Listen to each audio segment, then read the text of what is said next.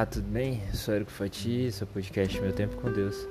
Eu quero compartilhar com você hoje a palavra de Deus está em 1 Pedro, capítulo 3, do verso 8, que diz assim: E finalmente, sede todos de um mesmo sentimento, compassivos, amando os irmãos entranhavelmente, misericordiosos e afáveis.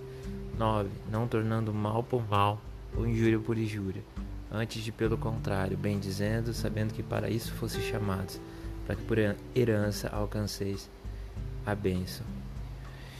É... Hoje eu quero falar um pouquinho sobre coração compassivo. É uma mensagem que dias atrás compartilhei e, é uma necessidade de exercício diário na nossa vida. Muitas vezes a gente é exposto a situações que não gostaria e precisa ter um coração compassivo, amável, afável, um coração misericordioso também. E a Bíblia nos ensina que a gente não pode tomar mal por mal, injúria por injúria. Jesus ele nos ensinou a dar outra face. E é bem verdade que não é fácil, mas nós precisamos dia após dia nos voltarmos para Jesus que é o autor e consumador das nossas vidas, que é amor personificado. É, dias atrás eu me deparei com uma cena muito triste.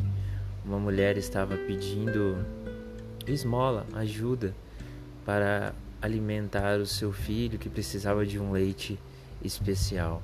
Quantas vezes nós já não fomos abordados por pessoas necessitadas com histórias, umas tocantes, outras mentirosas, mas enfim. E naquele momento, momentos como esse, a gente fica se pensando, né? O que pensar daquela pessoa? Será que nós temos esse direito? Ou apenas de oferecer uma ajuda em pecúnia ou dispensar a pessoa? Mas quem somos nós para julgar aquela pessoa?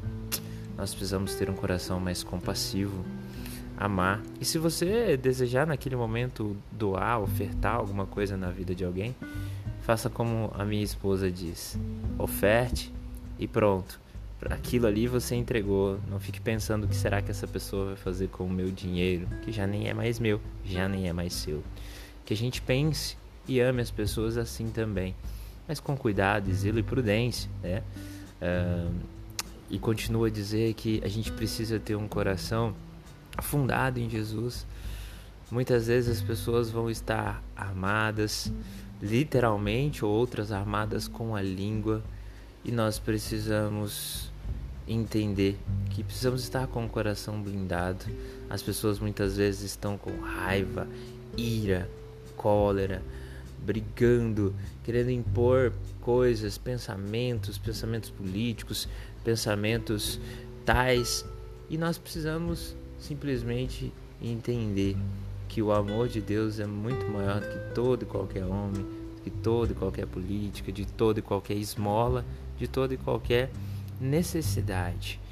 Por isso que a palavra de Deus em 1 Pedro 3 diz que nós temos que amar a vida e ver os dias bons, refrearmos a nossa língua do mal e que os nossos lábios não falem engano.